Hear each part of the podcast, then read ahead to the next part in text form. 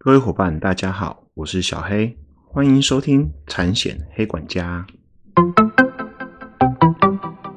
产险黑管家可以透过所有通路上架收听，不管你是 iOS 系统或是 Android 系统的手机，请搜寻产险黑管家。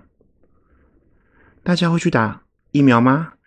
最近因为小黑的公司上了疫苗险，所以小黑稍微去研究一下疫苗险的所有资讯和整个故事背景。又学到很多东西了呢。产险就是这样很好玩，你会因为一个新的商品去研究了各行各业的东西，让自己可以什么都略懂。其实我也勉励大家，身为寿险业务员，我一直讲过，客户有问题时，第一个都想到你，你真的就不用怕没有客源。之前公司上了宠物险，小黑我就去把兽医师法整个念完。还去拜访了大概两到三个兽医师，去了解整个产业，从中上中下游和毛小孩相关的病症，然后再去研究什么品种的狗啊或猫啊容易得什么病症。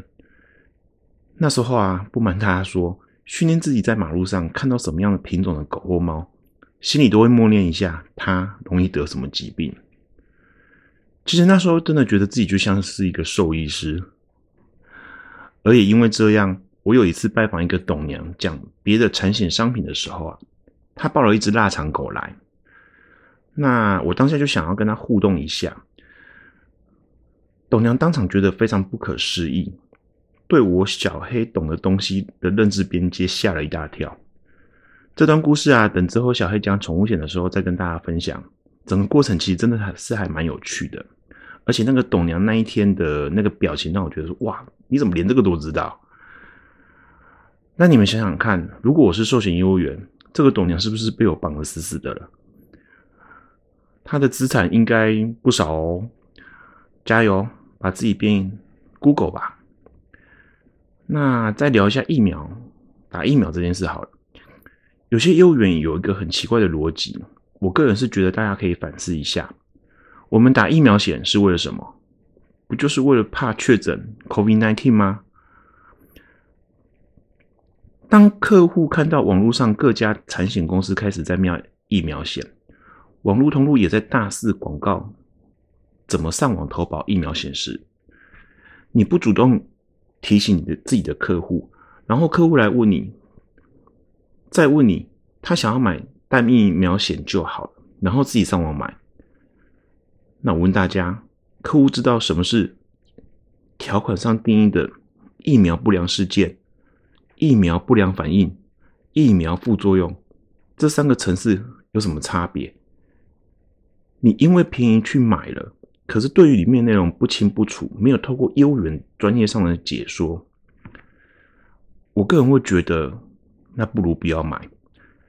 而且小黑告诉大家，网络通路因为要投保流程。方便简易，所以它在条款或在商品解说上的呈现，一定是从简从速，这样网络客才会想想用啊。你如果整个流程都弄得很复杂的话，坦白说啊，一般人也不想上网络去做投保了。所以我前几集不断的跟大家讲过，保险找业务专有温度，是我做这个节目的初衷。产险的理赔的复杂度，不是一般的客户自己可以从网络上明白了解认知的。这个要透过各位业务人员的协助，跟客户解说，我认为是会比较对的事。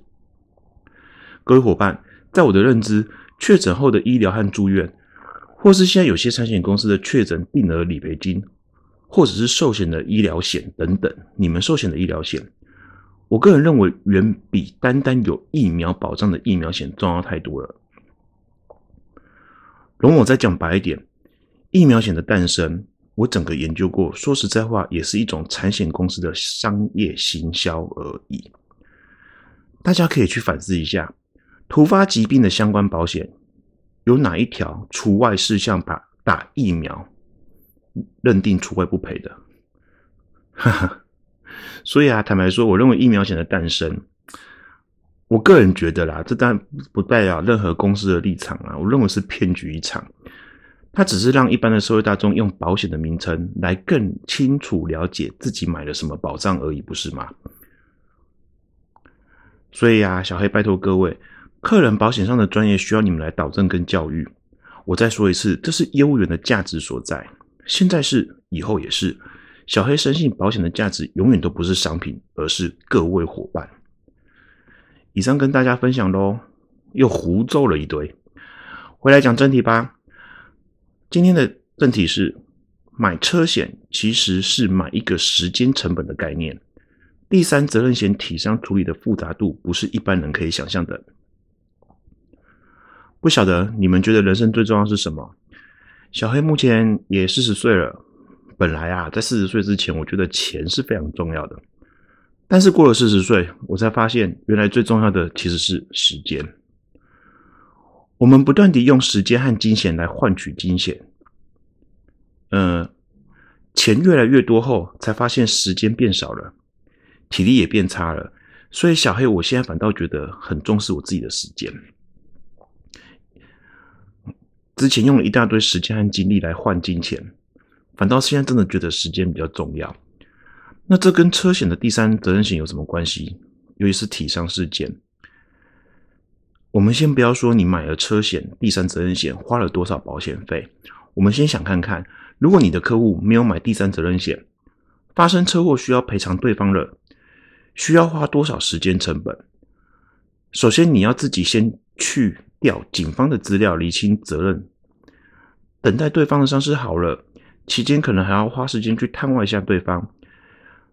接下来约出来调解委员会和解，第一次和解不成，进入第二次，第二次不成，再进入第三次。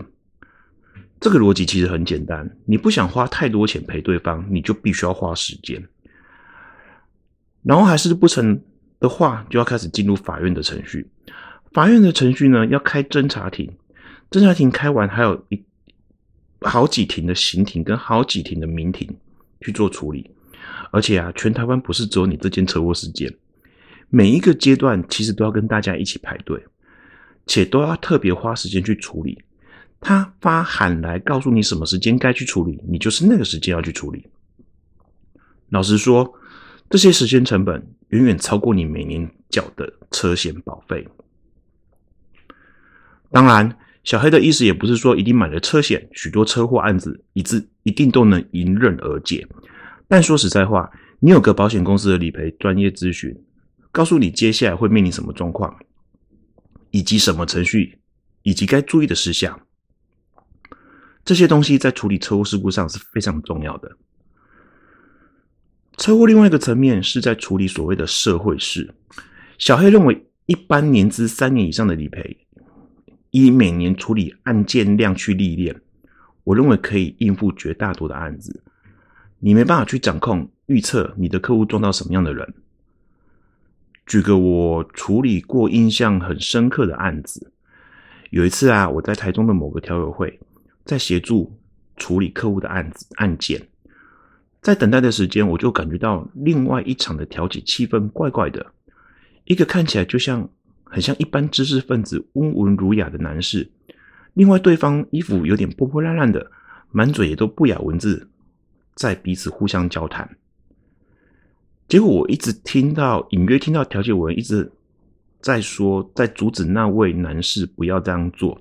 当下我听不清楚他们在讲什么，因为我没有在那一场的调解委员会的会议室里面，我是在外面。事后我很好奇去问调解委员。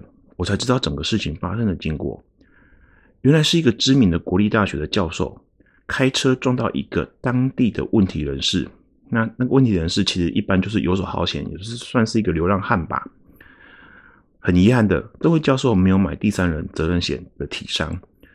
那对方呢？他只是右小腿轻微擦伤，医疗费花不到一千块。大家听清楚哦，新台币不到一千块哦。一开口就跟那位教授要求新台币五十万元的赔偿金，对，你们没听错，五十万元的赔偿金。右小腿轻微擦伤，没有骨折，也没有所谓的住院，那伤口也都好了。为什么会这样呢？因为车祸过后，那位流浪汉就不断的打电话骚扰，以及扬言要到该教授的学校去张扬这件事。那教授其实不甘其劳啊，而且他怕他影响他的名誉，因为毕竟他是一个教授，有名的教授。调解的时候就在就接受对方的选要求，直接现金给了五十万。对各位伙伴没有听错，我再说一次，一千元的医疗费，因为这样子的对方他没有办法提供任何的工作损失，就要到了五十万。所以调解委员才会一直阻止教授付这笔钱不合理，叫他不要付。可是教授考量到的是他后面的一些时间跟名誉的之类的损失跟成本。其实当下小黑真希望我是这位教授理赔人员，因为我知道怎么跟这样的对照来做有效的沟通，而且赔偿也是用保险公司的理赔金出去。但是很可惜，我没能帮上忙。这件事情其实当下让我感触很深，因为我当下那一场的客户知道之后呢，也一直跟我说：“哦，好险，业务那时候有帮我加买第三责任险，所以今天由你来这边出面协助我处理。不然如果遇到像那种对照啊，他真的不知道他该怎么办。所以这就是我前面所讲的第三责任险，重点不在于客户买了可以赔对方强制险以外的损失。”而是可以大大的省去客户面对这种事情所花费的时间成本。时间成本在我们的人生真的非常重要。小黑再说一次，你如果只有帮客户规划强制险而已，后面如果客户遇到这类型的理赔事故，他不知道他的保险内容无法处理车祸事故，他就会来要求你帮忙处理。那为什么呢？因为他一定会怪你当下怎么没有跟他讲。其实客户的属性都是这样子：一开始买的时候要省钱，发生事故之后才知道自己买的是什么，然后再来凹各位来帮忙。那小黑也相信各位伙伴，你一定很想帮忙，可是你并没有任何的后盾。这样的车险销售损人又不利己，你为什么要做？不骗大家，我的车险理赔生涯有遇过。撞到各式各行各业的人，每一种人的处理方式都不太相同。就像啊，有一次我傻傻的去一般民间修车厂和解，然后一进去，里面都是黑道。我一进去，铁门直接关下来。当下一进去那一幕，看到客户被围在角落，一直发抖，不敢出声。我的出现就像复仇者联盟的美国队长一样。所以说呢，客户投保时省小钱。后面发生却失去了时间成本、金钱赔偿成本、精神慰藉成本、自收资料成本等等。我想懂一般数学逻辑的人都一定不会只买强制险而已。所以希望各位专业的寿险伙伴，你们一定要分析给客户知道。而第三责任险的体商，它就是赔付你的客户依肇事责任比例赔偿对方强制险以外的损失。那当然就不包含财务财务损失，财务损失小黑在前几集有讲过，大家可以再回去听。所以第三人责任险的体伤呢，它主要赔付了什么？举凡自费医疗啊、工作损失、精神慰抚金等等，依民法损害赔偿篇一九四到一九六条相关的项目来赔付。也就是说，对方针对您客户在车祸上事故上的肇事责任，跟你请求的金额。他可以转嫁到第三责任险的体上来做处理。每个项目怎么赔偿，我在后面几集会再慢慢的跟大家聊聊喽。但小黑提醒各位伙伴，车祸事故的发生会牵扯到刑事的过失伤害和民事的损害赔偿，所以小黑建议不能发生车祸导致对方受伤后，全部交给保险公司处理。客户适度的关怀、调解的参与，对于和解顺不顺利非常重要。因为保险公司没办法承担您刑事过失伤害的责任，在我的理赔质押中就常有发生，对方一定要告肇事者，也就是我们的过客户过失伤害的，因为对方没有感受到肇事者的诚意，全部交给保险公司处理，所以这点真的要提醒各位伙伴，其实你们要珍惜每一次客户车祸处理的理赔服务。你们也是一个很重要的中间协调者，你们面对理赔、面对客户，你们的角色真的非常重要。而且每一次圆满的车祸理赔服务，客户对你的专业度会大大的提升。且你们也要运用别人的事故，是你下一个客户的故事的行销模式，不断的利用产险专业扩张你的客户边界哦。今天的节目到这，希望各位伙伴有学到东西。如果喜欢小黑的频道，另希望各位伙伴不吝啬给我五颗星以及评论，会是我持续往下创作的动力。欢迎透过 Apple、Google Podcast 等频道订阅。